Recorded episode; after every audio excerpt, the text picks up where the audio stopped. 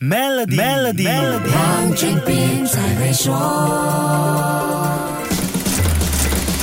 你好，我是黄俊斌。还记得在二零二零年，也就是鼠年的时候，我在农历新年的特辑里跟你说过关于 Mickey Mouse 版权将在二零二四年到期的内容吗？一进入二零二四年，我就看到好些朋友开始在 share 关于 Mickey Mouse 不再是 Disney 独家拥有的消息。这是一个涉及知识产权 IP 的法律问题，所以千万不要误解了标题哦。Mickey Mouse 版权确实出现了变动，也正式进入公共领域，可以被人们公开使用。但是那不是我们现在熟悉。的 Mickey Mouse，而是 Disney 早期的吉祥物标志，出现在一九二八年短片 Steamboat Willie 的那个 Mickey Mouse。事情是这样的，这个 Steamboat Willie 中出现的 Mickey Mouse 版权其实本该在一九八四年就届满开放，Disney 一直努力保住这个专利，极力游说美国国会延长这个 IP 的专利权。一九七六年的时候，美国大多数议员同意并且修改法令，允许专利权拥有人在创作者有生之年外加五十年内保有专利权。如果你拥有一个 IP，肯定会把它死死的抓在手里，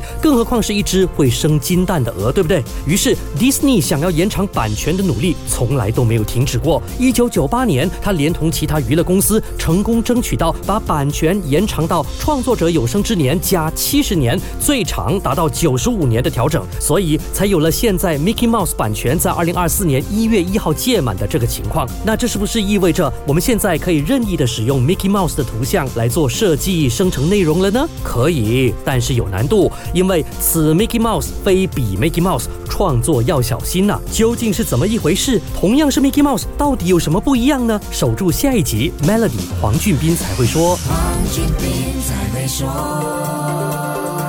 与 Maybank Premier 一起建立永续的财富及赢取一辆 Tesla。详情浏览 Maybank Premier Wealth.com/rewards，需符条规。